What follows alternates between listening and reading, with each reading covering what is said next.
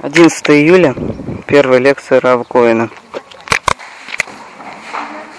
Вчера,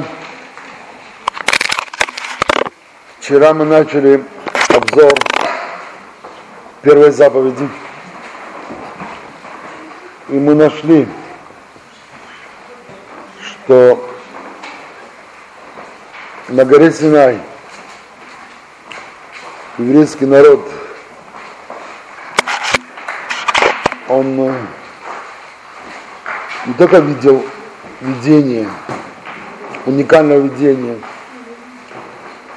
не только слышал неповторимые буквы, э, звуки. Это уникальное видение, которое обещано, что мы увидим его вновь, когда уже Всевышний с приходом Машеха откроется всему миру, всему человечеству. И то, что весь и то, что видела на горе Синай, то, что видел еврейский народ, это видение, оно откроется всему человечеству. И что еврейский народ там узрел нечто большее, чем просто видеть чудесное явление. Они там постигли устройство не только всего физического мира, но и всего духовного мира – и духовных сил, и то, как они сочетаются с физическими силами, с физическим миром, и то, что нет никакой силы в реальности, которая бы не подчинялась полностью, абсолютно Всевышнему. И что Всевышний это абсолют, и то, что в полном смысле понятие есть, в абсолютном смысле – можно соотнести только к нему. И что евреи это постигли, войдя в состояние, когда душа находится на грани выхода из тела, и когда они были в положении, когда можно было видеть голоса. Это вот вкратце резюме нашей вчерашней беседы. Сегодня мы начнем более подробный разбор первой заповеди. Напомню вкратце вопросы, которые мы задали вчера при анализе первой заповеди. Анохи Ашем Элокеха Ашер Хоцетиха Мерец Мицраим и Бет Авадим. Я Господь Бог твой, который вывел тебя из земли египетской, из дома рабства. Мы задали вопрос по поводу первого слова «я». Анохи. И сказали, что это слово вызывает некое удивление, поскольку обычно местоимение первого лица «я» в Торе постоянно упоминается как «они». И вдруг здесь на местоимение оно дано в некой, в неком видоизмененном виде, в виде «анохи». И мы задались вопросом, почему это так – и в чем отличие между они и анохи. И почему именно Всевышний объявился в лице анохи, а не в лице они. Что это давало, что это показывало, что чему это учило. Начнем с этого вопроса.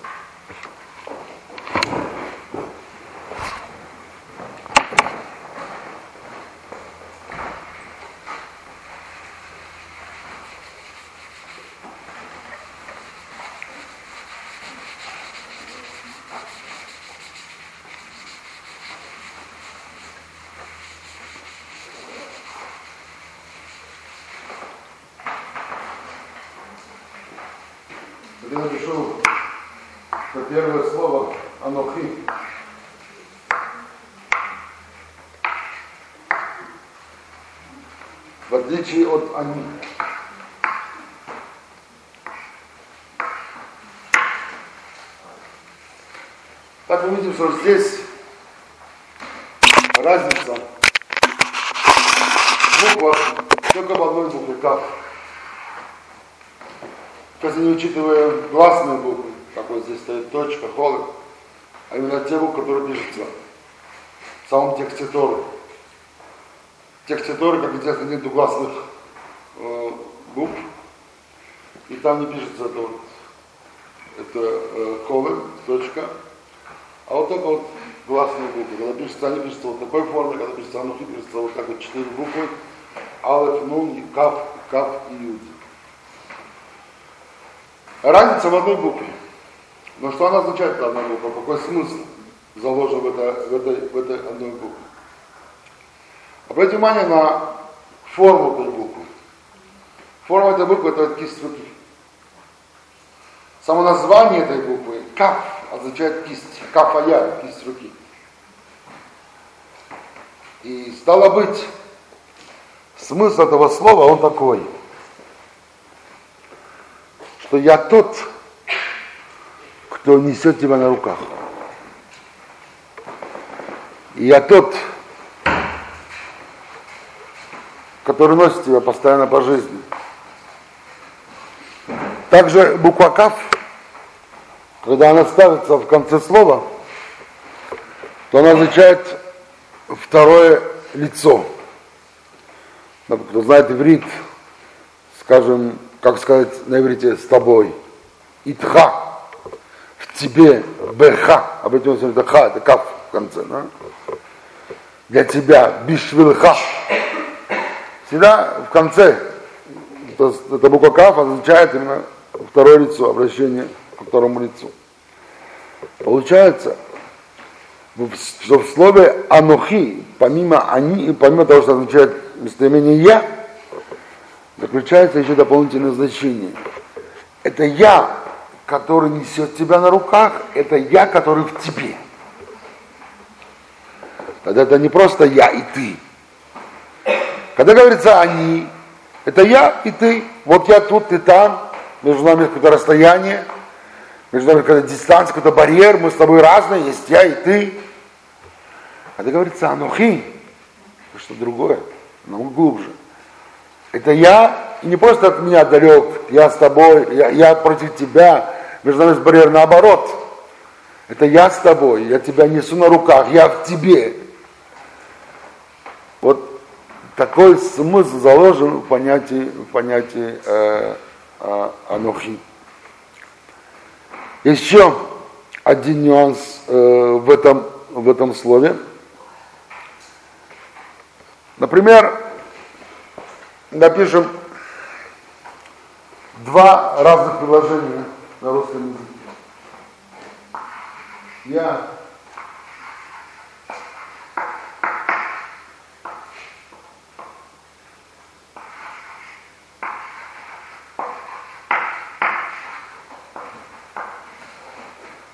Два разных предложения. Ну, конечно, здесь как-то это разные, это же одинаковое предложение. Однако это, эти предложения можно прочитать двояко, и тогда они будут иметь два разных смысла. Обратите внимание. Я сижу. Или я сижу. То есть, в первом случае мы подчеркнули именно местоимение «я». Это именно я сижу, а не Костя, а не Петя, а не Вася. Это я. Сейчас не важно, что я делаю, главное, что это именно я, что не тот друг, это я сижу. Во втором случае подчеркивается, что именно я делаю. То есть не важно, что это я, главное, что я делаю. Я сижу. Я не лежу, я не летаю, я, я не стою, но я сижу. В русском языке из самого предложения не зная контекст, невозможно определить, что именно имеется в виду. Вот первый смысл заложен в предложении или второй. Только из контекста, именно о чем идет речь, о чем идет разговор, можно понять, что подчеркивается, именно я сижу или я сижу. В Лашон что не так. Когда есть желание подчеркнуть местоимение, именно я, то Тора будет пользоваться словом анухи. Когда хочешь подчеркнуть, что я делаю, она подчеркивает именно они. Она, подчеркивает, она, она будет пользоваться словом они, местоимением они. И здесь получается, что у нас идет подчеркивание именно я, я, э, это я, Господь Бог твой, который вывел тебя. То есть не спутай меня ни с кем. Значит, нет такого, такой личности, нет другого, ничего такого, чтобы кто мог вывести, кто мог сотворить тебя, создать тебя, все, что там происходило, все, что там виделось. Именно это я. То есть в это я был заложен огромный смысл. Это не просто я, Господь Бог, это, это намного больше. Это именно я и никто другой. И я, который в тебе, который иду с тобой, который ношу тебя на руках. Несу тебя на, на руках. Вот так евреи восприняли это первое, только первое слово «я». Интересно, что наши мудрецы, наши мудрецы учат, такое, дают такое получение, что всю Тору идейно можно свести к десяти заповедям. То есть 10 заповедей, они как бы включают в себя идейно всю Тору. Мы уже сказали, что это, это 10 главных принципов, которые включают в себя все остальные заповеди. Да? То есть идейно можно свести всю Тору к 10 заповедям. Все 10 заповедей идейно упираются все в первую заповедь. Из первой заповеди вытекает все остальное. Это корень всех остальных заповедей. С того, что есть Всевышний, который сотворил тебя, создал тебя, я Господь Бог твой, отсюда вытекает все остальное. Говорят мудрецы, мудрецы дальше, что всю первую заповедь идейно можно свести к первому слову «оно». Но на этом эта цепочка не заканчивается. Все первое слово «анохи» можно свести к первой букве «алиф». Каким образом? Вот у нас есть слово «Я, Господь, Бог твой». И слово «Господь» – это четырехбуквенное имя Бога, которое нам запрещено произнести в оригинале, как оно записано – мы только произносим э, имя Гашем, и нам запрещено это произносить, как это, как это записывается. Это четырехбуквенное слово, и его запрещено также и писать. Только если человек пишет какие-то святые свитки, то есть переписывает Тору, или, там, святые тексты, текст только тогда. Но даже для учебы, даже на доске мы не имеем права это записать. Почему? Проблема не в том, чтобы записать. Проблема в том, что нельзя это стереть. Потому что стереть имя Бога это как бы не, некое неуважение к имени Бога.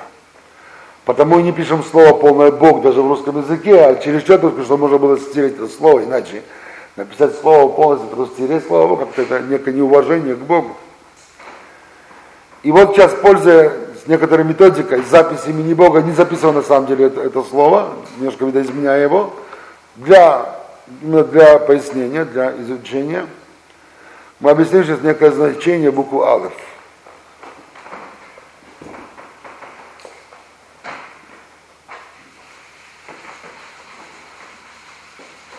Четырехбуквенное имя Бога. Я пишу его с видоизменением, да?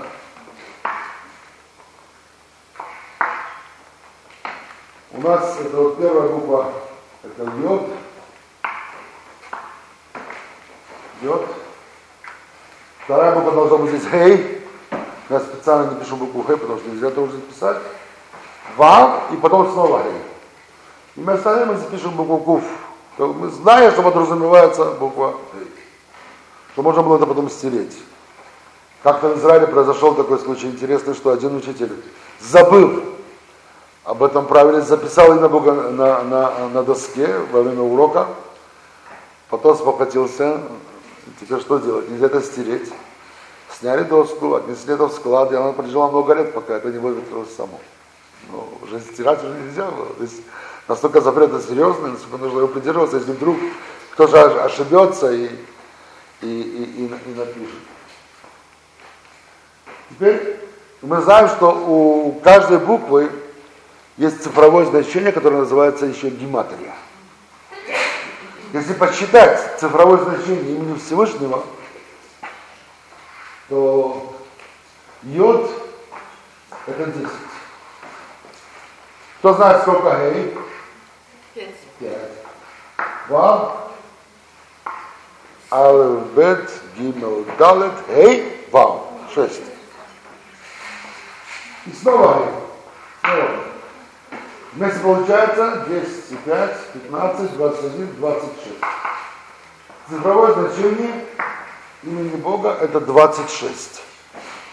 Интересно, что Тора была дана в 26-м поколении от Адама.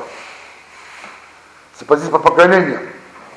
От Адама до Ноаха 10 поколений, от Ноаха до Авраама снова 10 поколений, потом от Авраама до Моше уже 6 поколений. То есть Моше, это 26 поколение, именно Моше как бы принес Тору с неба на, на землю. Тора была дана в 26 поколении, что тоже очень символично. Теперь, если взять букву Алеф, если когда-нибудь, вот кто в субботу был на молитве, и может обратить внимание на, на букву Торы, может заглянуть свиток, то пишется вот буква Алеф, свитке Торы. Ну, на доске пишем, конечно, не так, но пишется вот таким образом.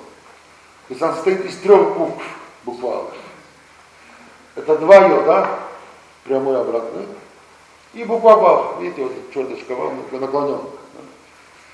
Если посчитать гематрию этих трех букв, йод мы сказали 10, 2 йода это 20, и вав это 6, получается 26. То есть алеф, его цифровое значение это один. Алф это первая буква, один это единый Бог. А составляющие буквы тоже указывают на Всевышнего. Это тоже 26, как и само имя Бога имеет гематрию 26. Если записать само слово Алеф, вот я записывал слово Алеф, уже прописью, и посчитать гематрию, получается интересная картина. Алеф это один, Лама 30 и П это 80. 80, 31 получается 111. Единица.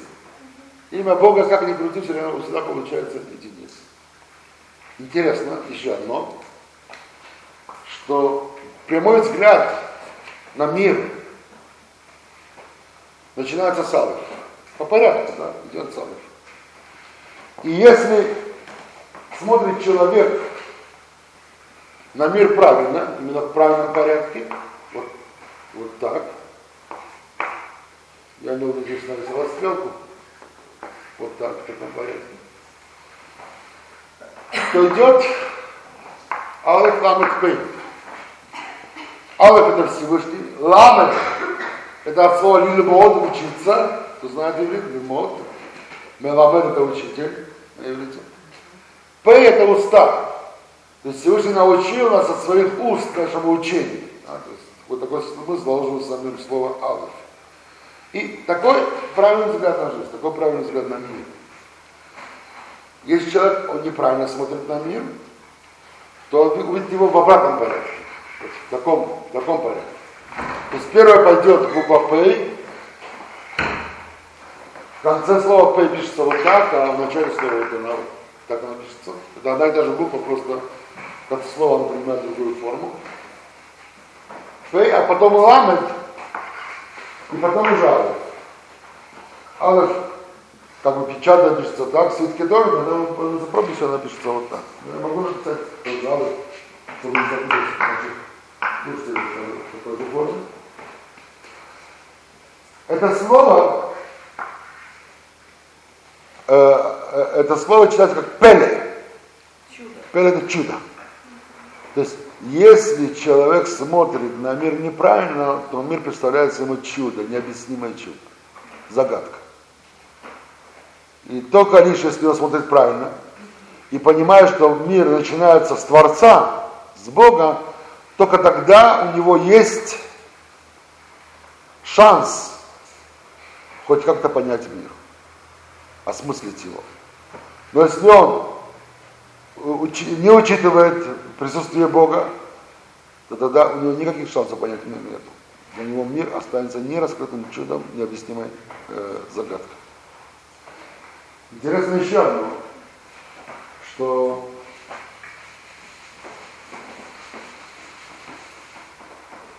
Тора начинается со слов «В начале сотворил Бог небо и землю». Это первое слово «в начале», «в начале». Пишется в Торе, это слово «берешит». В начале «берешит». Каждый, кто изучает это слово, наверняка запоминает, кто изучает Тору, наверняка запоминает это слово «берешит». Потому что она часто упоминается, часто объясняется. Я слышал как-то лекцию только об этом слове, где-то лекция на три часа. Только об одном слове. Да. Само слово это, оно очень э, безусловно, необычное слово, и много там секретов заложено. И в простом понимании, и на более глубоком уровне, и в, уровне кабалы. Вот маленький секретик этого слова. Берешит, пишется вот так, да. С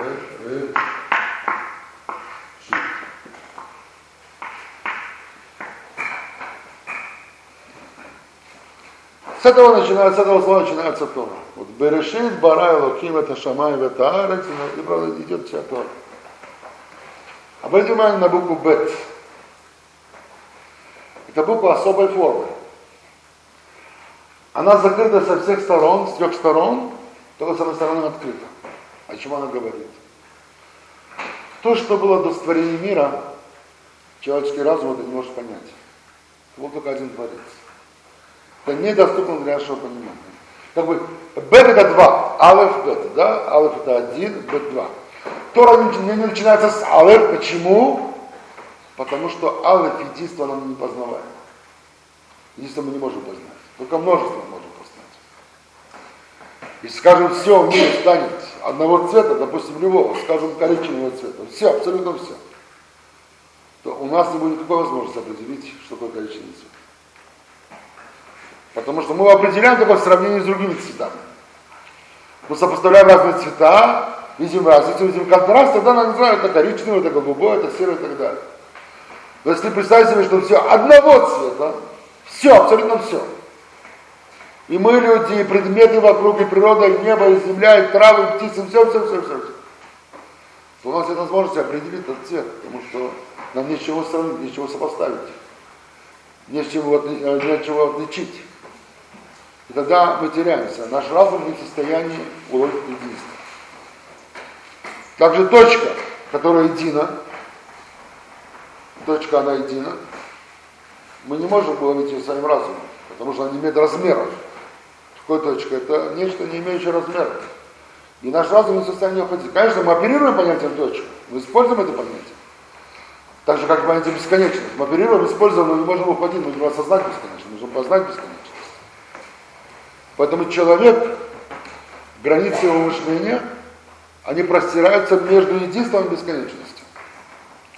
То есть то, что является не единством, то, что не является бесконечностью. Что может быть не единство и бесконечность? Если это не единство, так это что? Это множество. Если это не бесконечно, то когда ограничено. То есть это ограниченное множество. Только ограниченное множество может познать человеческий разум. Все, что выходит за рамки ограниченного множества, нам это не познаваемо. Выходят две вещи. С одной стороны единство, с другой стороны бесконечность. То, что только в пределах множества ограниченного, оно познаваемо. Бет это два, двойка. Двойка это первое множество. Вот один и два. Один это единица непознаваемо, двойка это множество, уже мы можем уже познать. Двойка это уже линия. Если единица это точка непознаваемая, то, то двойка это уже линия, и линию мы уже можем измерить, на расстояние между двумя точками. Точка и точка, расстояние между двумя точками. Линия, мы линию уже можем измерить. Можем уже определить ее. Уже можем что-то сказать. А точка, кроме того, что она существует, мы ничего не можем сказать. Просто не знаем, что это. Получается, что поскольку Тора дана человеку, именно для изучения человеческим разумом, то она не начинается с алиф, потому что алиф нам не познаваем. Это единица, не познаваем. Начинается она с бет, с двойки. Потому что двойка это, это, это минимальное множество, которое можно познать. И стало быть, Тора говорит так.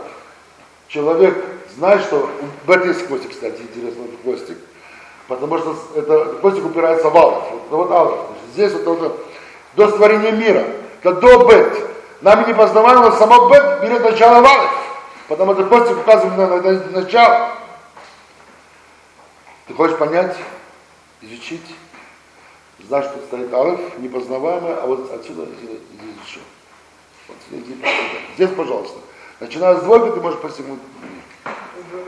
Но не перед двойкой. Перед двойкой ты не можешь постигнуть, не можешь это познать. Оно не улавливается человеческое разум. Может, как-то мы объясним еще значение других чисел. 3, 4, 5, они тоже имеют очень свой интересный смысл.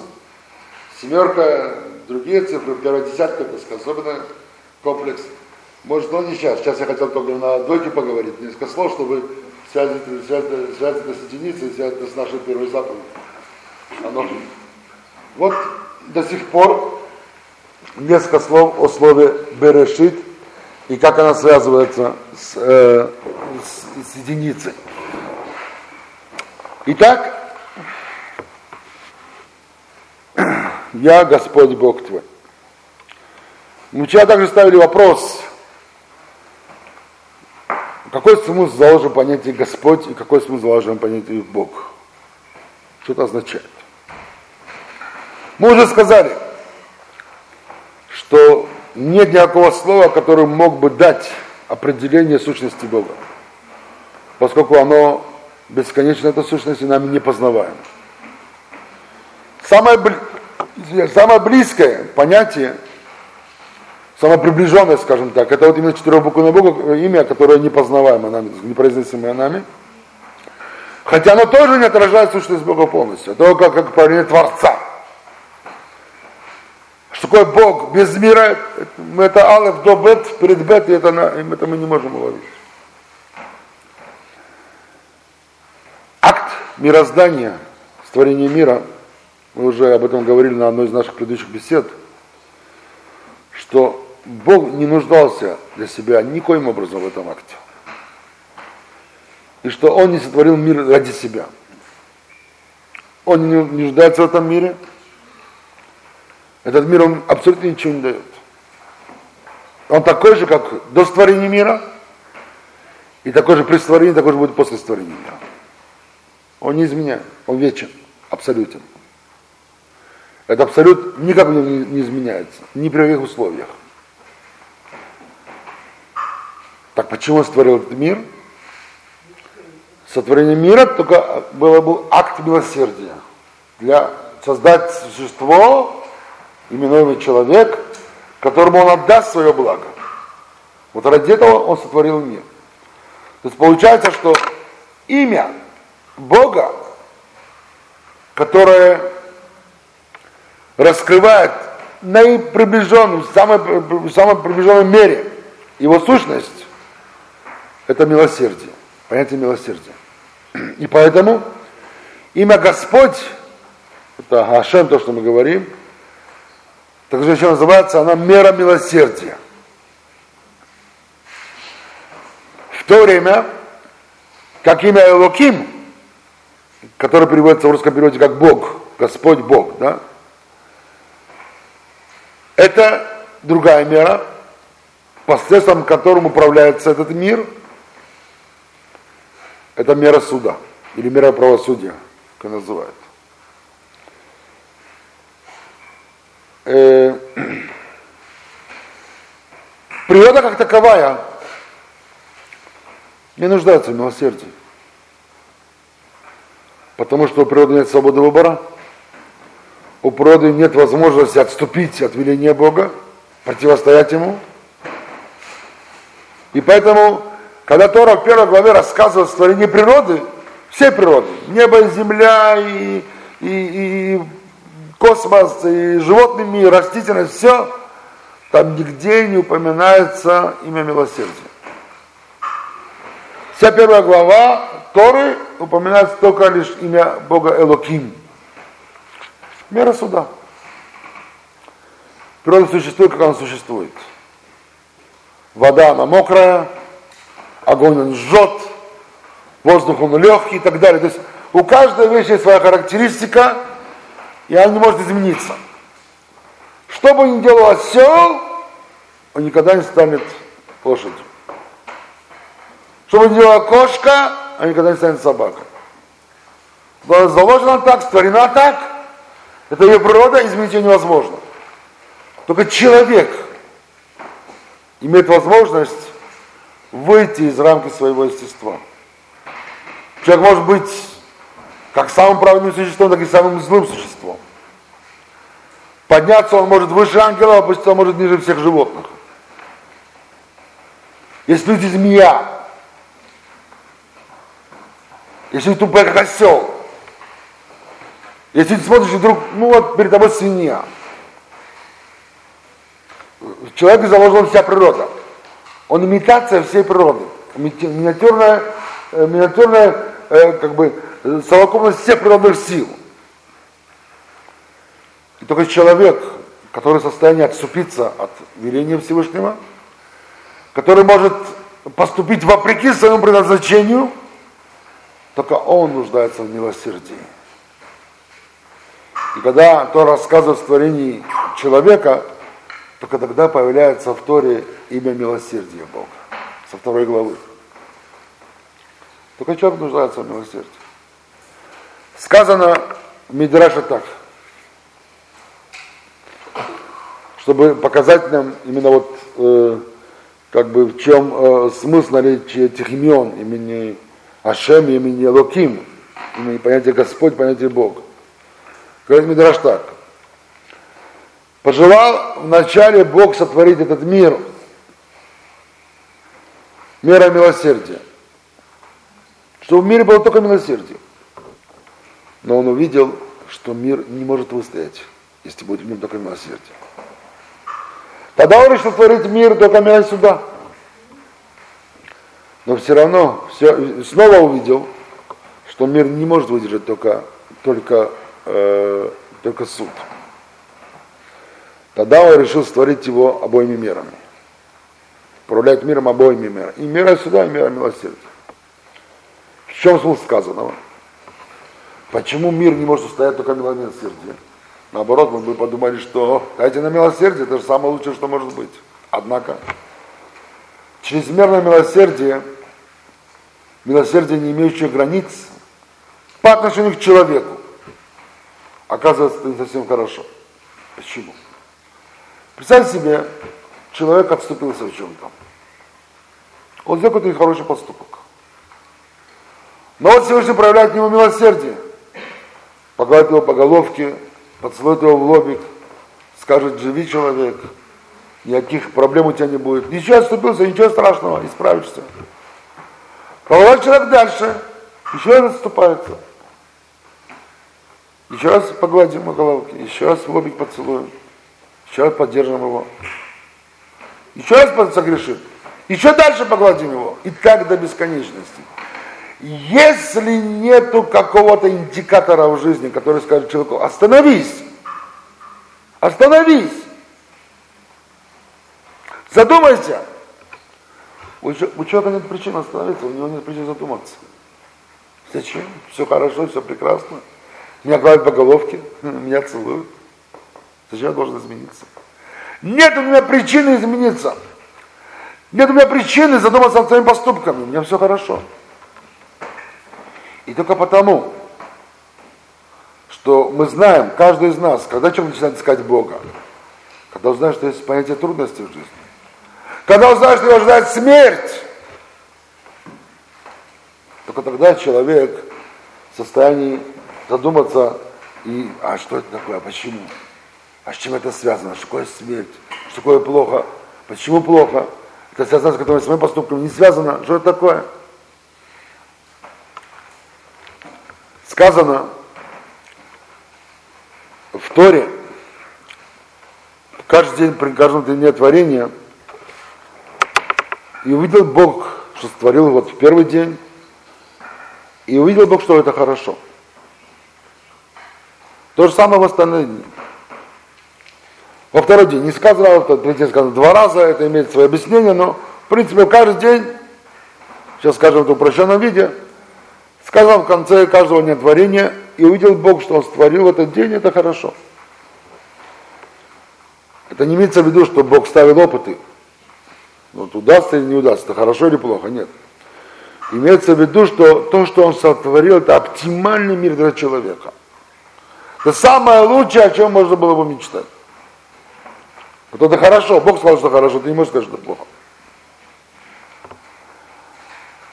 В конце шестого дня, когда завершается уже все творение, сказано, и увидел Бог все, что, все, что сотворил, и это было очень хорошо. Вейне тов меод, сказано в Торе. Меод. Очень хорошо. Спрашивают наши мудрецы, что такое очень хорошо. Ну, в принципе, вроде можно было сказать, что вопрос непонятен. Если день было хорошо, потом было хорошо, во все не было хорошо, то в конце это очень хорошо. Вроде бы вопроса несколько нет, почему бы нет? Однако мы не так относимся к Торе. Которая, в отличие от хорошо, говорит очень хорошо, то стало быть, что-то изменилось в принципе. Что стало еще, когда было завершено творение, чтобы что-то стало какой-то, какой новый порядок, новое, новое понятие. И разница между понятием хорошо и очень хорошо, это просто количественная разница. Там, я не знаю, там 10 тебе пельменей, а вот эти 20 пельменей. Так сказать, да? Это вкусно 10, 20 еще вкуснее. Так? Нет. Имеется в виду, что то есть какая-то качественная разница. Когда изучают отрывок, наши мудрецы, они задают еще один вопрос. Ведь эта фраза сказана в конце шестого дня. И увидел Бог все, что творил, это было очень хорошо. Спрашивают мудрецы, как это может быть очень хорошо? Ведь человек согрешил уже. Он согрешил перед наступлением субботы, в шестой день он согрешил. И в шестой день он был наказан. Уже был изгнан из рая. Как может быть очень хорошо? Так что такое очень хорошо, спрашивают наши мудрецы. И дают ошеломляющий ответ. Ответ, который привел на изумление в свое время меня и наверняка не оставит, не оставит равнодушным и вас. Они говорят, очень хорошо это смерть. Как это понять? Как это понять? Как может быть очень хорошо смерть? Лучше хоро... как это сказать, что лучше хорошего. Ну, так это не, не очень хорошо? Эй, скажите, это хорошо. Ну, почему-то очень хорошо. То есть получается очень хорошо, это не какое-то понятие абсолютно определенное, правильно? Что это смерть это может быть? Однако давайте, давайте попытаемся понять. Может быть, тогда и само представление нашей о смерти изменится. Дорогие друзья, я люблю для иллюстрации этого понятия привести такой пример. Аукцион. Я продаю пуговицу от своей рубашки. Сколько вы готовы заплатить? Кто больше? Ну, наверное, больше пяти копеек никто не даст, да? Максимум пожертвует рубль. Теперь другой аукцион. Продается пуговица от рубашки Элвиса Пресли. О, а какие деньги пойдут? Люди, которые сказали, такие то интересуются, они платят тысячи за это. Правильно? Это другое дело, но не платят. Почему не платят? Потому что таких пуговиц и хаймовская на свете, наверное, много. А вот Элвис Пресли был уникальный человек. И потом все, что он принадлежал, оно было в некотором смысле уникальное. И такая же простая пуговица, точно такая пуговица, если она принадлежала бы Элвису Пресли, она бы стоила там, может быть, тысячи долларов, может, сотни тысяч долларов. Люди платят за это огромные деньги. Почему? Потому что простая пуговица, она уникальна тем, что принадлежала вот такому-то человеку. Другой пример, такой же подобный. Сколько стоит хорошая сковородка? 200, 300, 500 рублей, я не знаю, 2000 рублей. Сколько она может стоить? А сковородка, на которой Жозефина жарила яичницу Наполеону, она в Дубре выставлена. Миллионы могут стоить. Любители заплатят за нее большие деньги. Почему? По той же причине. Хотя она обычная сковородка, такая же обычная, уже заржавели, да? но она уникальная. Она необычная, но в то же время необычная сковородка. И вот эта необычность, вот уникальность, неповторимость, она увеличивает несколько раз себестоимость сковородки. Номинальная стоимость вдруг она возрастает на, на, на, э, в огромное число раз. Представьте себе теперь, Человек согрешил. Человек согрешил, и вот представьте себе, что нет смерти. Вот он живет такой согрешивший. Может еще грешить, дальше грешить. Он бессмертен. Какая разница ему? Так или не так? Может сделать все, что угодно, он бессмертен. Приходит смерть и говорит, стоп, человек, жизнь твоя, она уникальна. Если будешь так жить, то ты пропадешь. Именно смерть ему это учит. Получается, что смерть это как раз то состояние, которое дает человеку возможность правильно оценить жизнь. Если бы не было бы смерти, то человек не имел бы возможность правильно оценить жизнь. О, тогда понятно, почему смерть очень хорошо. Потому что через смерть мы в состоянии правильно оценить жизнь, а без смерти не было бы у нас этой возможности. И тогда, когда Всевышний дал, сотворил смерть, после греха человека, именно через смерть он ему дает спасение.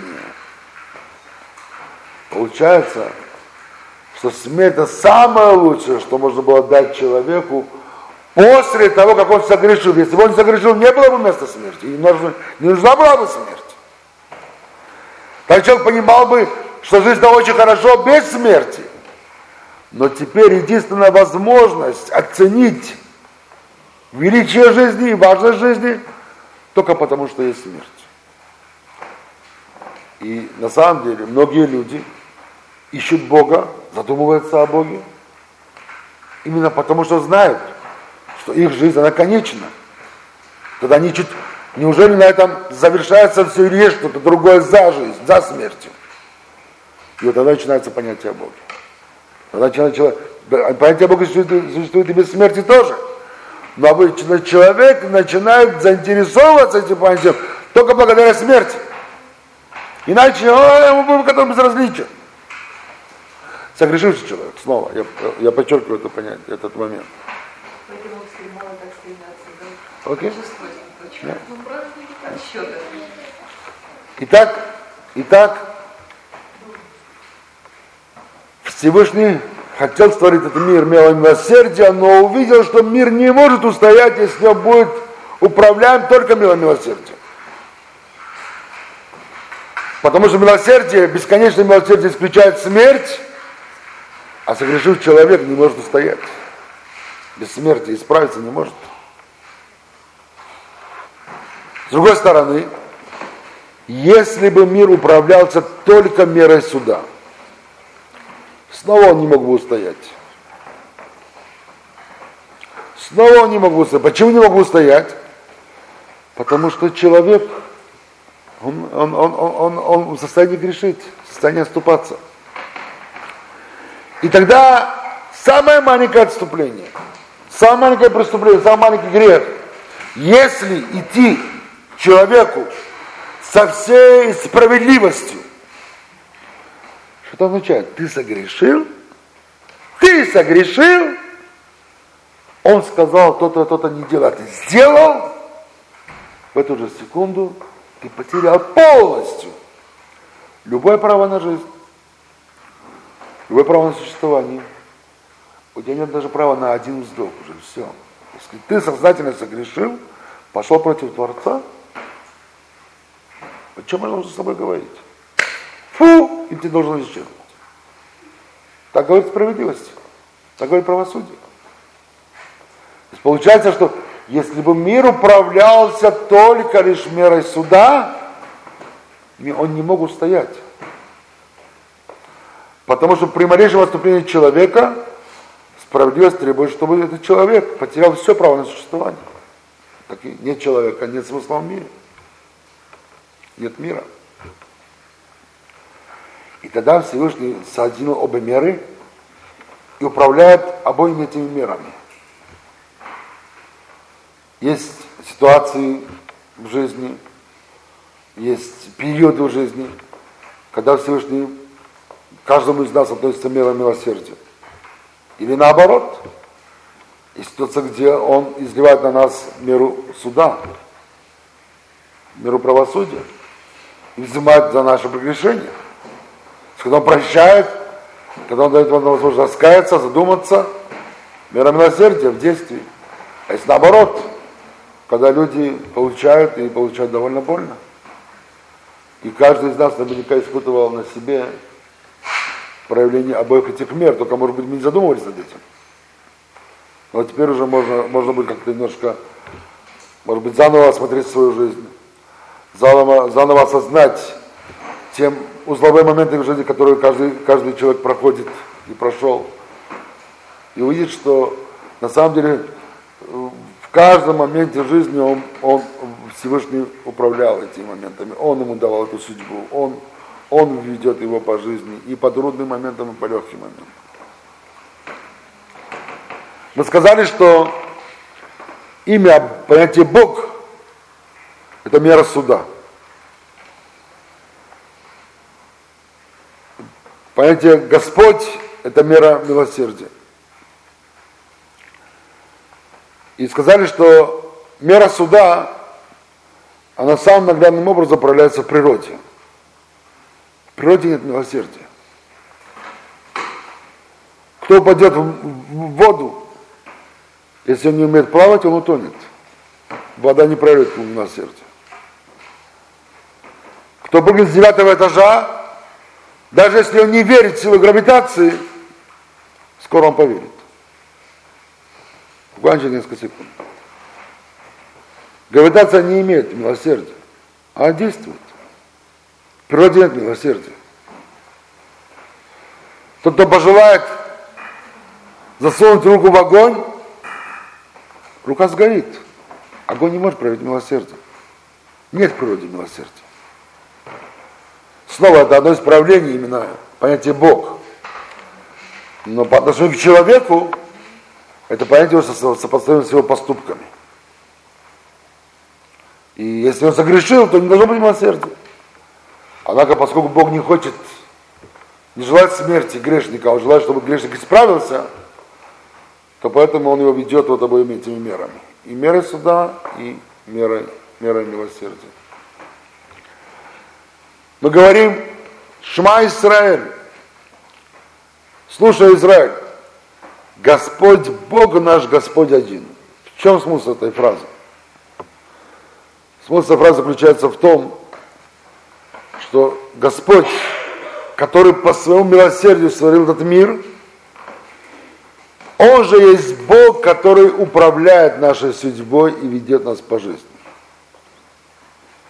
Создатель мира и правитель мира это один и тот же источник. Вот в этом основа еврейской веры. Это смысл, который заложил молитву Шма Исраиль. Это было сказано и здесь, в первой заповеди. Я Господь Бог твой. Тот, кто сотворил тебя, тот, кто ведет тебя по жизни, и с великой целью я тебя вывел из египетского рабства. О чем мы еще поговорим чуть попозже. Да, друзья, до сих пор вот, объяснение, первичное объяснение понятий Господь и Бог. Вопросы, пожалуйста, если есть до сих пор.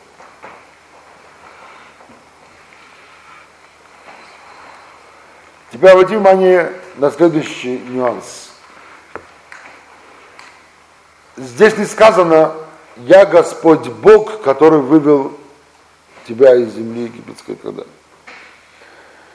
Здесь сказано «Я Господь Бог твой». Анохи Ашем Элокеха. Ха это вот твой, да, мы сказали второе лицо. Элокеха. Какой смысл здесь? Есть много людей, которые верят в Бога, верят в Его присутствие, верят в Его существование, но они не верят в то, что Бог интересуется им что Богу важно, важны его поступки, важны его слова, важны его действия, важны его мысли, важны его удачи или неудачи. Нет, он думает, у Бога свои занятия, свои проблемы. Где ему до меня? Я тут маленькая песчинка на земле. Какая ему разница, что я делаю, что я не делаю? Чем я занимаюсь, чем я не занимаюсь? Ему, ему больны, больны мои боли. Он радуется моими радостями. А он где-то там, я где-то тут. Поэтому даже если признаю его существование, его присутствие, то мне тяжело признать, что он как-то ко мне относится вообще. Тора приходит вот этой одной, одной маленькой буквой, это Элокеха. Я Господь Бог твой, вот это слово твой. Тора пришла исключить эту ошибку у евреев. Тора говорит, я не просто Господь Бог где-то в небесах. Я Господь Бог твой, твой Господь Бог. И мое милосердие, и мой суд направлен к тебе, лично к тебе. Я знаю все о тебе. Я знаю, чем ты рад и чем ты не рад. Чем ты дышишь, к чему ты стремишься. Твои чувства, твои переживания. Твои удачи и неудачи. Все я знаю о тебе. И всю твою судьбу я выстрою ради тебя, на благо тебе. Поэтому испытания в жизни получает каждый из нас. Мы уже говорили, как что мы пришли именно ради испытаний в этот мир. И они построены специально каждому таким образом, чтобы поставить его в те испытания, которые важны именно ему, для его совершенства, для его удачи. Один из мудрецов Талмуда по имени Рав сказал, есть люди иногда, которые завидуют другим людям. Вот им так хорошо, им так привольно живется, они там богатые, они там, я не знаю, там, там счастливы и так далее. А вот мне тяжело, мне трудно. Почему? Почему Всевышний дал такую судьбу, мне такую судьбу? Жалко, человек горюет, переживает. Сказал Рав, если бы человек знал, почему ему дана именно вот такая судьба, какая бы она ни была, неважно. Сейчас говорю о самых тяжелых проявлениях. Люди, дай Бог, рождаются инвалидами, есть люди, имеют страшные вещи, люди, которые в концлагерях перебывали, самые страшные вещи переживали, что он даже и не снилось. Но каждый человек с самой тяжелой судьбой, если бы узнал, почему именно ему дана эта судьба, и почему даны ему эти испытания, эти трудности, и узнал об этом, теперь ему предложили бы судьбу другого человека, от которому он больше всего завидовал, ни за что бы он не поменялся с той судьбой. Он бы сказал, Всевышний, пожалуйста, спасибо тебе, вот мы дай мне именно мою судьбу.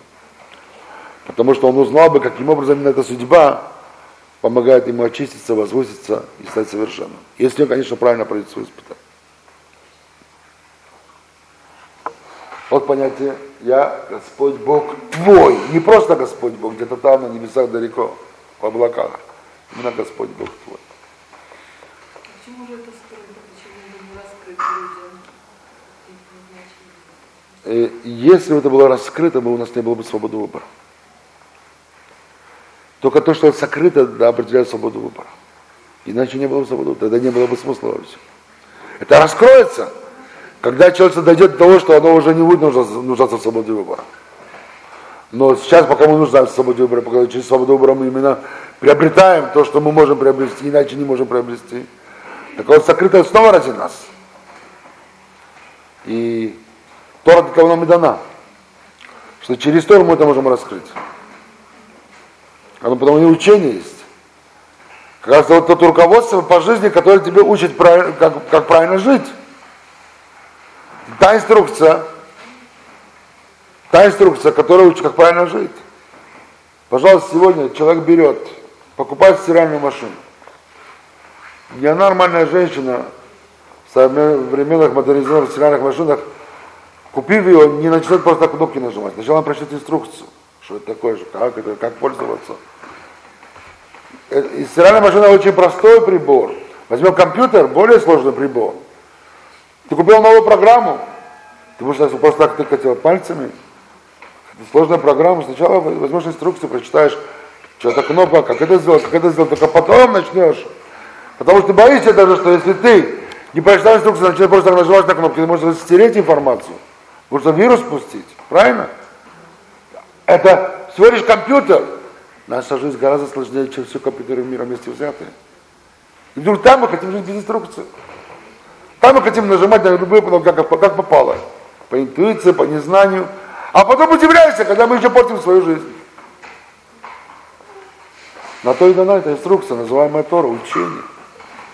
чтобы изучив его, мы научились правильно пользоваться своей жизнью, правильно, на правильную кнопку жизни нажимать. И даже изучив ее, сколько еще ошибок мы допускаем, сколько еще нам нужно, даже изучая Тору, сколько нам еще надо набраться и терпения, и силы воли, и умения, и знания, и целеустремленности, чтобы даже зная Тору, нажать на правильную кнопку. Это еще большая работа над собой. Тем более, что вообще не знаешь Тору. А потом еще, еще удивляешься, почему у нас такая кривая жизнь получается. Идем дальше, друзья. Я Господь Бог твой, который вывел тебя из земли египетской. Ашер гоцетиха меэрец Мицрайм. Задались вопросом, почему здесь Тора, она как бы изменяет своей лаконичности. И не пишет просто, который вывел тебя из Египта. Ведь в Торе каждое слово на учет. Каждое слово на вес золота. Почему Тора здесь не, не, не пользуется своим обычным лаконичным приемом? Почему он вместо того, чтобы сказать, который вывел тебя из Египта, говорит, который вывел тебя из земли египетской? Что здесь заложено? Когда мы говорим об египетском изгнании, то об египетском рабстве – то когда мы говорим о рабстве, то обычно под этим рабством мы понимаем, что человек, попадая в состояние рабства, он лишается свободы, он не располагает ни своим имуществом, ни своим временем, ни своими какими-то ценностями. Он полностью зависит от своего хозяина. Хозяин ему скажет, встань, пойди работай, он пойдет работать. Нет, его, сказать, его до полусмерти или до смерти. Хочет жить, надо, надо, надо, надо, надо, надо, надо это делать. Хозяин скажет, отдохни, пойди спать, он пойдет час спать. Что ему хозяин скажет, что он будет делать? А день это, он день это. Живи тут, живи тут. Живи там, живи там. То есть хозяин управляет как бы всей его жизнью. Он ему говорит, что делать, что есть, что пить, абсолютно все. И раб не имеет ни своего имущества, он не располагает ничем, ни своим временем, абсолютно ничем. Все, что есть у него, это на самом деле принадлежит его хозяину. Все, что, что есть у него, это только потому, что хозяин позволяет это ему иметь. Иначе у него этого не было. Так обычно мы понимаем рабство. Хотя в египетском рабстве был чуть другой, друг, э, была чуть другая плоскость рабства. Все это рабство, которое вот сейчас, вот те оттенки рабства, которые перечислил, это понятие, это физическое рабство. Когда в физическом смысле раб не располагает тем, чем его хотел бы располагать. В Египте рабство было еще имело другой оттенок. Это рабство духовное. И самое страшное, что было в Египте, это не, не только физическое рабство. Именно главным образом рабство духовное. Хотя Физическое рабство там было тоже неимоверно тяжелое. Ну, вот пару примеров, чтобы немножко ощутить весь ужас этого рабства. Э,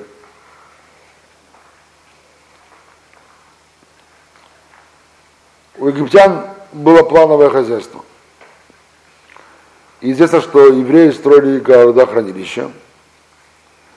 И каждый еврей получал свой участок – который должен был застроить за какое-то определенное время. Скажем, за день вот он должен был строить там эту стену или это вот, это, эту площадь.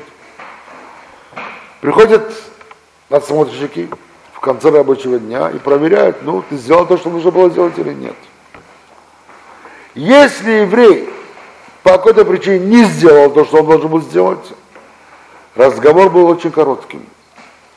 У него забирали ребенка и его живым замуровывали в стену. Пожалуйста, можешь завтра тоже не делать.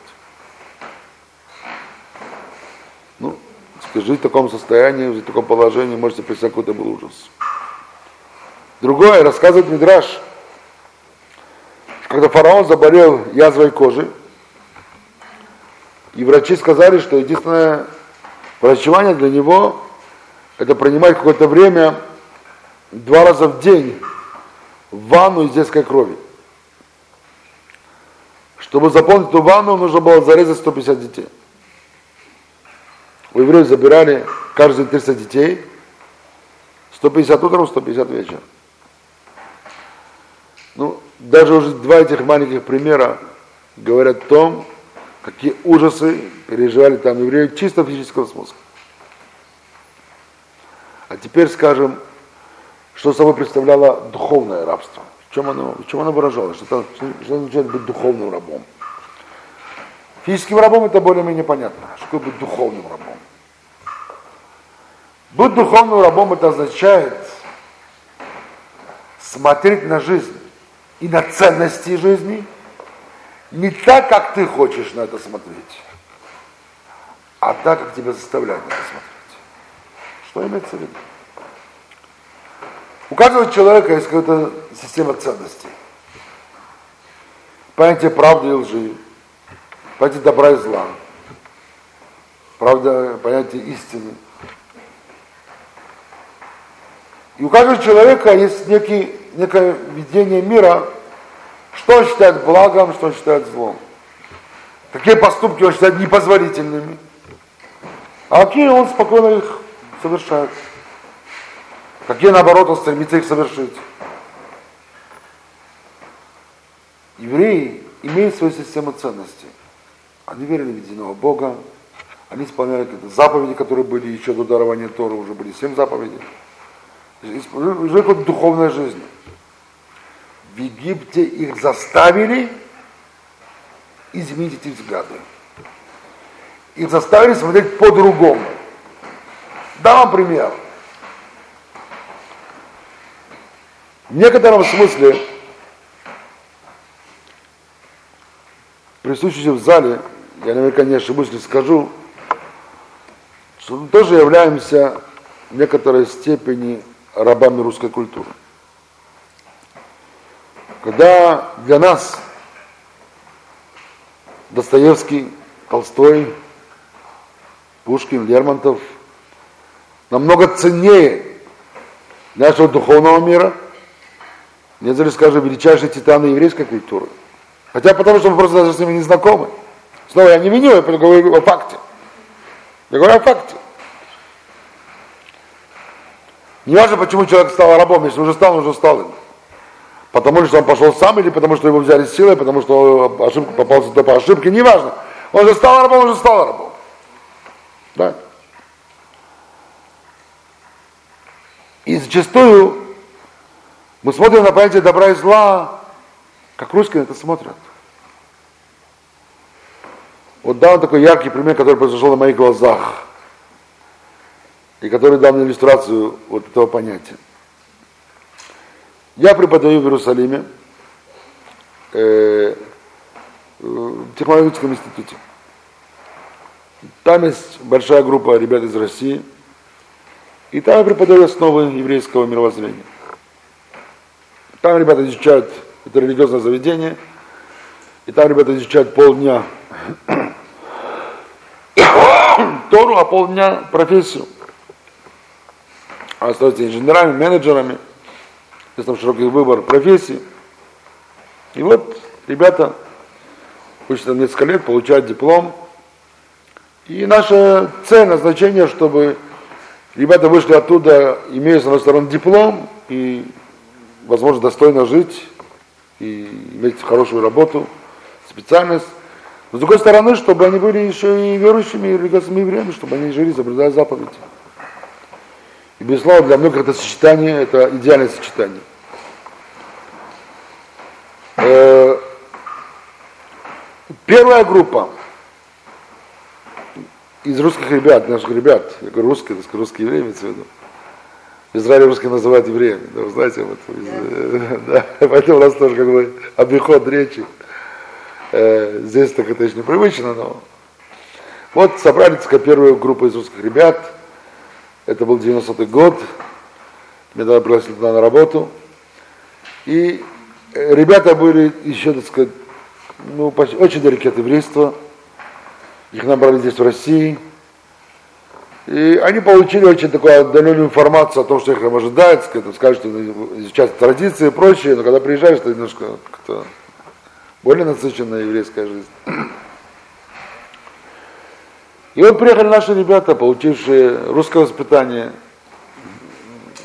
на основе русской культуры, взгляды русские, их э, образ жизни русский.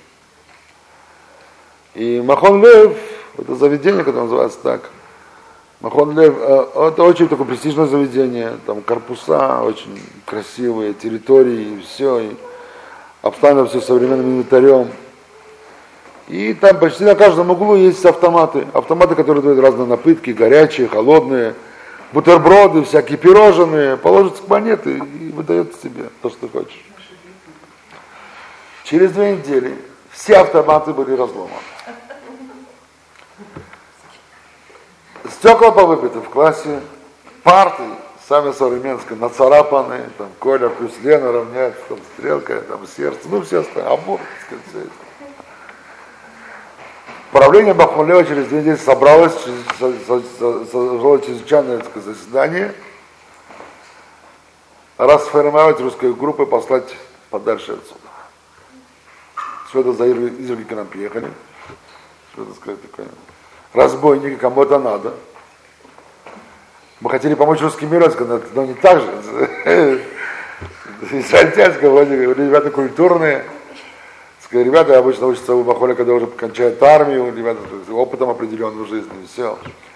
Наши ребята приехали еще более в молодом возрасте, после школы, это самое, или там с первого года университета, что-то такое.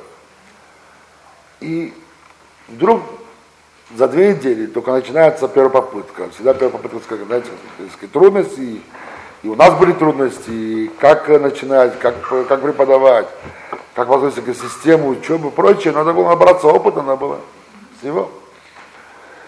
И вот собирается, собирается правление Махонлева, обсуждается вопрос, все, не нужна эта русская группа, это просто громилы.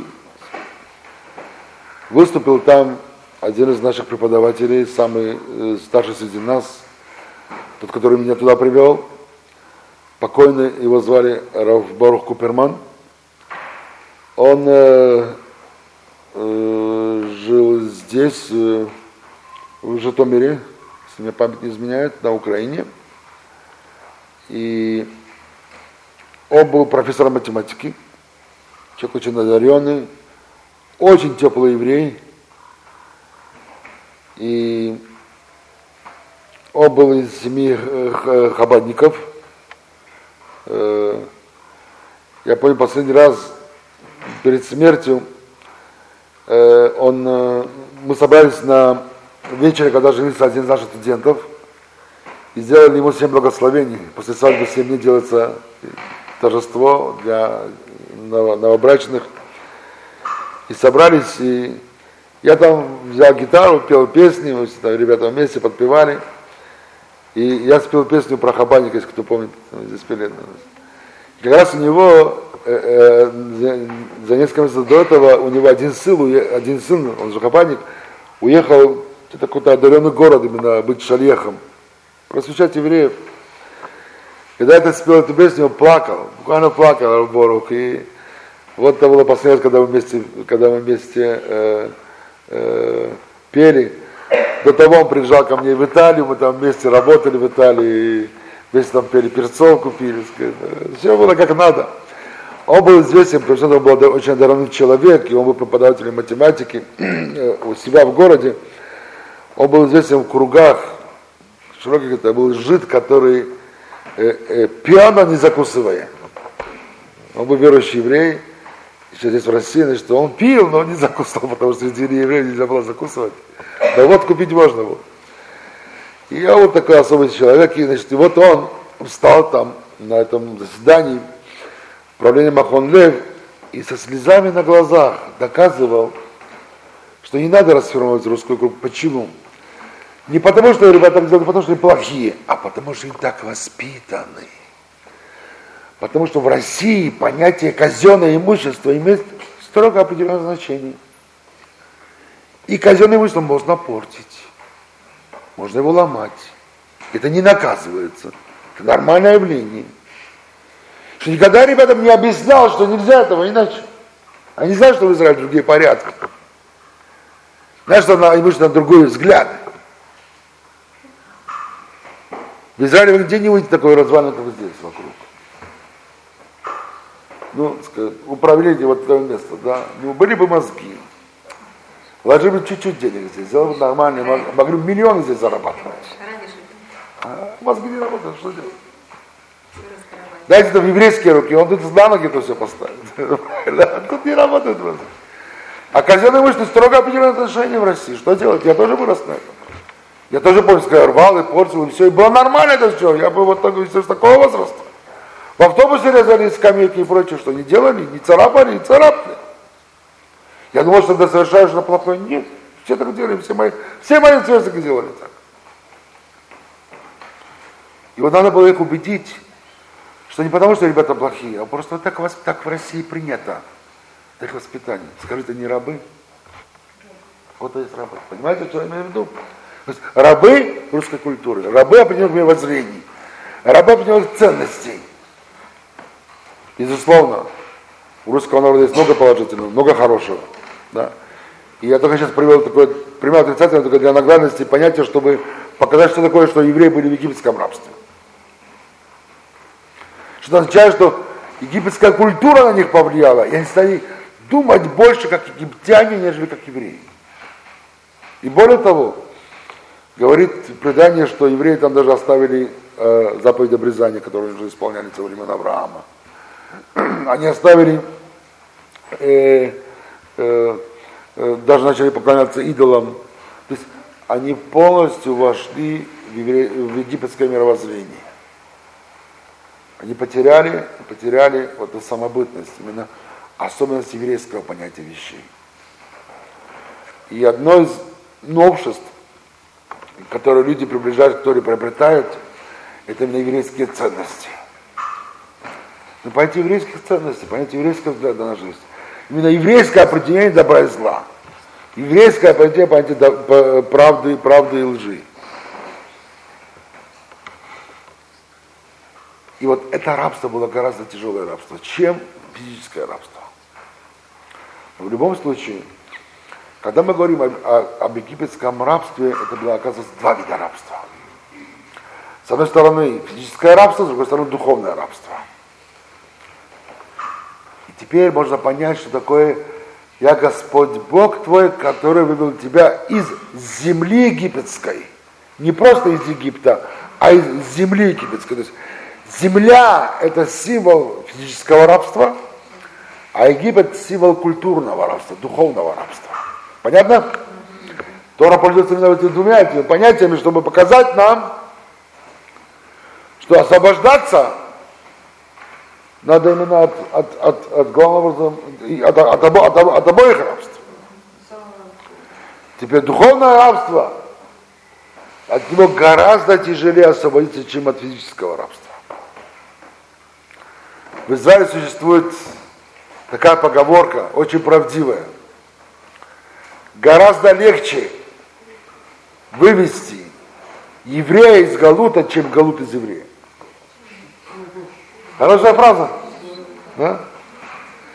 Почему? Потому что приезжают туда наши русские евреи в Израиль. Да? Знаете, как можно удивиться этому. Даже люди, которые уже, ну, сказать, ну, может быть, сказать, первый год, два, три, пока привыкаешь, новое место и все, ну, ты связан со своей культурой, связан со своим прошлым. Это, ну, понятно, конечно. Нет, люди живут 10, 20, 30 лет. И они почти никак не связываются с израильской культурой, израильской бытом, израильской жизнью. Все русское. Есть там русская сказать, само собой разумеющаяся. Русский театр, кино, безусловно. Телевизор, так сказать, ловят все станции, которые в России. сказать. Да, НТВ, и Россия, и первая программа, такая, так и все, что хотите. У моей мамы, кажется, пять там программ или шесть программ только русских. Я уже не говорю других. Уже в Израиле есть русское телевидение, самое израильское русское телевидение. Канал русский есть. Книги выпускаются в огромном количестве. Русские магазины сколько угодно. В Иерусалиме только несколько десятков русских магазинов русской книги. Я уже говорю о магазинах, где продается всякое это разное мясо, белое мясо, всякие там и, и сосиски разные, колбасы разные, все, что хотите. Все там есть. Конечно, с одной стороны больно, что в Израиле это есть, но с другой стороны гораздо больнее, что наши евреи, выехав из России, приехав в Израиль, своими мозгами еще остаются в России. Вот это вот то, что больно. Это есть, это есть культурное рабство, это есть духовное рабство. Да, еще социализм, да. Тоже привезен из России, конечно. То есть вот, вот это, это то, что важно. Поэтому, когда приезжает, приезжает еврей, который для него, ну, любой человек приезжает в Израиль, для него Израиль это, это новинка, это, это, это новый мир, да. Но, по крайней мере, если ты приезжаешь к нему готовый, внутренне, зная, что тебя ожидает, если у тебя желание быть уже, стать уже евреем на сто процентов, то, то это, может быть, немножко поможет тебе там адаптироваться немножко иначе. Безусловно, нельзя никого винить, если человек, скажем, прожил здесь 40, 50, 60 лет. И он полностью воспитал русской культурой. Конечно, он не может оставить какие-то. Не нужно оставлять. Зачем? Зачем? Ну, нужно просто постепенно принимать именно еврейскую культуру, но русская, она останется с тобой жить. Ты Достоевского будешь до конца жизни уважать, Пушкина будешь любить до конца жизни, и это, и это не грех. Ты вырос в этой атмосфере, и это нормально. Но, по крайней мере, стремиться к тому, чтобы еврейская, еврейская духовность, она заняла все больше и больше места в твоем внутреннем мире.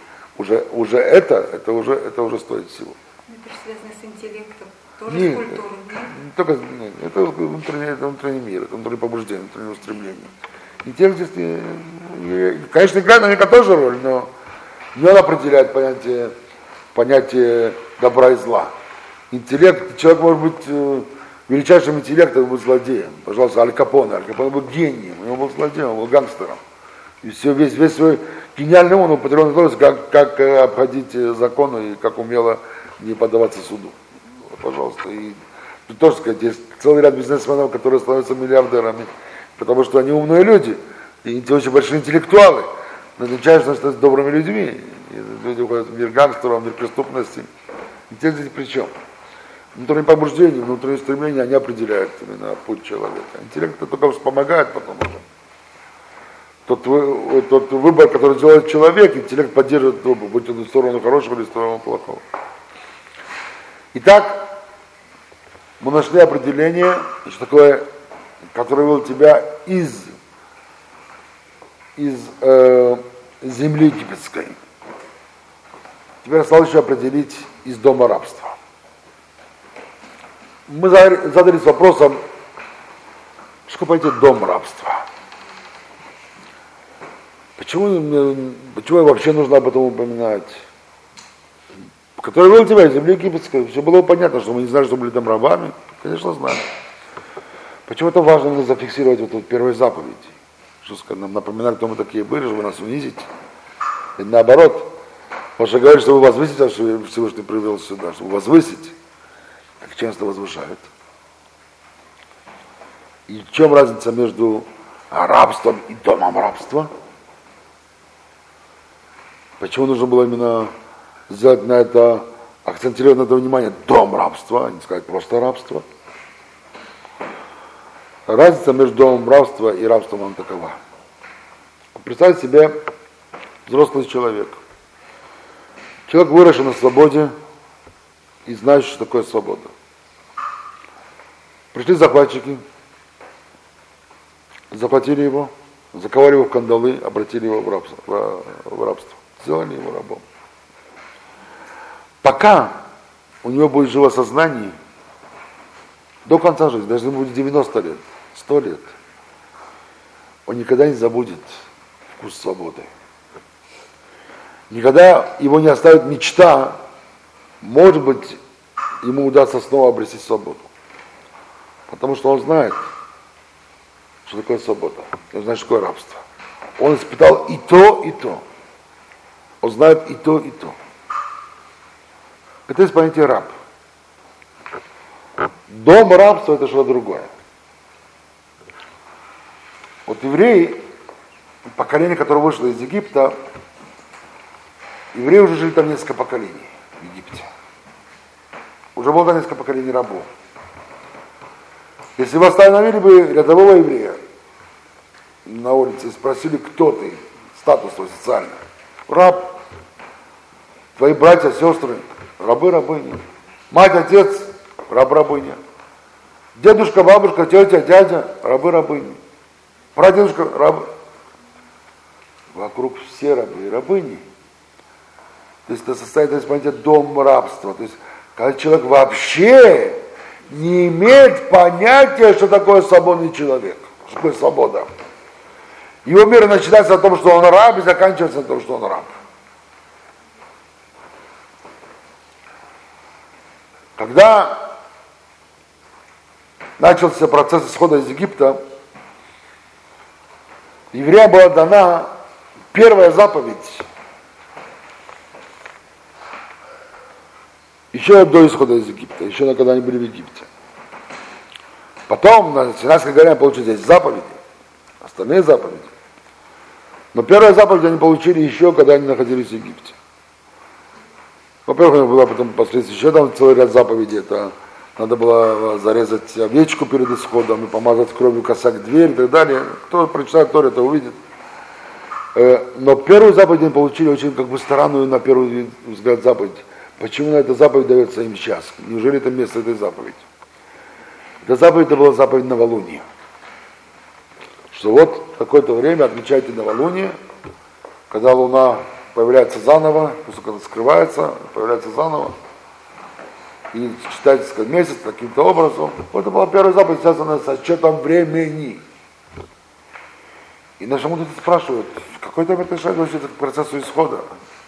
Сначала дай рабам выйти, дай им опомниться, потом уже эти заповеди. Зачем вдруг начинаешь еще рабам говорить заповедь о, о, о, о, о времени? Вот такая-то новая луна, такая...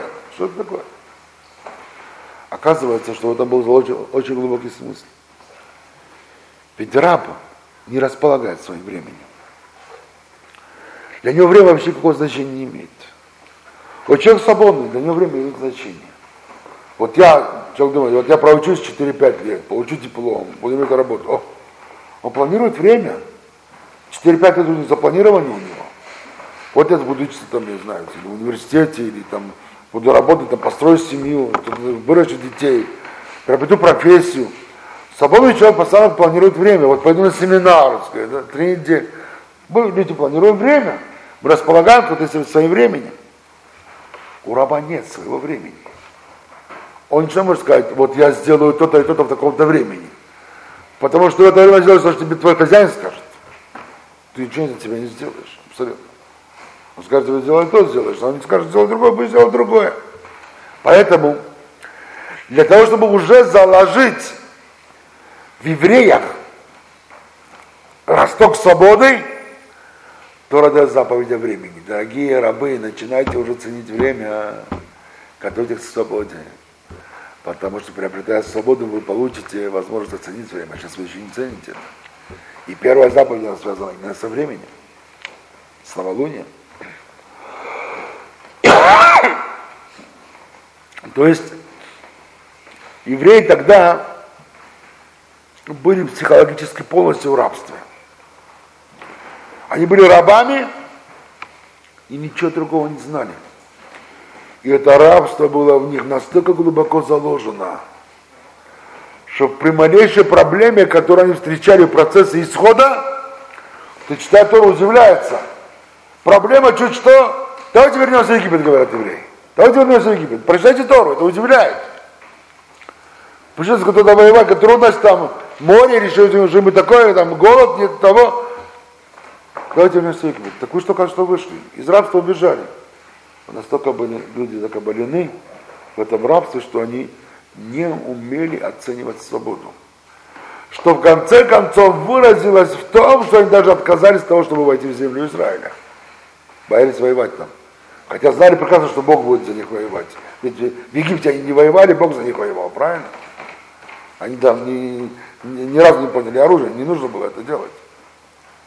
Но сам рабский уклад мысли, сама рабская психология не давала возможности раскрыться внутренним силам. И потом было постановлено, что это поколение, которое не может освободиться от этого, этого закабаления, а он должно умереть. И только новое поколение, которое вкусило, уже может оценить свободу и отстоять свою свободу, только они смогут войти в страну. Почему это указывается здесь, в первой заповеди? О чем это говорит? говорит, это может быть о самом главном из всего, что было сказано в первой заповеди. Всевышний говорит еврейскому народу следующее. «Я Господь Бог твой, который вывел тебя из земли египетской, из дома рабства». Знаете, что выведя вас из дома рабства, я приобрел вас, вы стали теперь моим народом. Мы народ Израиль. Эль, Израиль. Это означает прямо к Богу. Яшар Эль. Прямо к Богу. Такой, такой перевод с названия народа Израиля. Прямо к Богу. И у нашего народа зафиксировано имя Бога. Эль это сокращенное слово Элоким, имя Бога. То есть мы народ, который приобретен Богу, мы теперь принадлежим Богу. Мы теперь не имеем свободы от Бога. Бог говорит нам, вы были рабами в Египте, я вас вывел из дома теперь, чтобы стали теперь моими рабами чтобы теперь вы полностью служили мне. И поэтому еврейский народ, выведший из, Египта, он поклялся на горе Синай быть рабом Всевышнего. Это наивысшее назначение быть рабом Бога. Моше, величайший человек на земном шаре, о нем говорит Тора, что в чем было его величие? Что он был рабом Бога. Что, что значит быть рабом Бога? Это что сознательно не отступать от Бога ни влево, ни вправо. Идти прямо к Богу. И здесь заложена еще одна мысль, друзья. Сказал евреям Всевышний, выведя вас из рабства, освободив из рабства, из которого вы никак не могли сами освободиться. Я приобрел, теперь вы мое достояние. Вы мои. Если вы пожелаете это принять, пожалуйста. Нет! Вы снова станете рабами. На выход Нецера, рабами Тита, рабами Адриана. И когда евреи отказались от того, чтобы быть рабами Бога, они так и стали, стали снова рабами. Об этом мы уже говорили, это можно немножко изучать. Это наш народ. Это наше призвание. И в этом суть первой заповеди. Я Господь Бог твой, именно я в тебе, я для тебя. Я несу тебя на, на своих руках. Я проявляю к тебе милосердие и суд ради тебя. Я Господь Бог твой, твой, я постоянно с тобой. Нет секунды, чтобы, чтобы ты был вне меня. Ты постоянно под моим вниманием. Вся твоя судьба, вся твоя жизнь, твои радости, все твои горечи, они все у меня перед глазами. Я вывел тебя из земли египетской, из рабства духовного, из рабства физического, для того, чтобы ты обрел настоящую свободу. И в чем эта настоящая свобода? Быть моими рабами. Нет наибольшей свободы, нежели то, чтобы быть рабом Бога. Потому что ты не являешься рабом Бога, знаете, чьими рабами мы станем? Мы станем рабами черных кошек, которые нам перегобегают дорогу и приводят нас в ужас. Тот, кто верит в Бога, он не начнет трястись, когда вот с кошками пробежит, перебежит дорогу. Или если вдруг ему покажется, там купить билет 13 номер. Люди трясутся от 13 номера. Успокойтесь. У Всевышнего 13 проявлений милосердия. Пускай не евреи это число боятся, евреи не боятся 13. Само слово эхад, один, един Бог один, эхад это алеф, хет, далет. Алеф это один, хет это восемь, далет это четыре. Один, восемь, четыре, тринадцать. Мы, верующие в единого Бога, не боимся этой цифры 13. Но если потеряем эту веру, не дай Бог, то мы станем рабами сил природы, рабами чего угодно. И урагана, и грозы, и черной кошки. Или же у нас есть возможность стать воистину свободными людьми. А воистину свободными людьми это означает быть рабами Бога. Спасибо за внимание.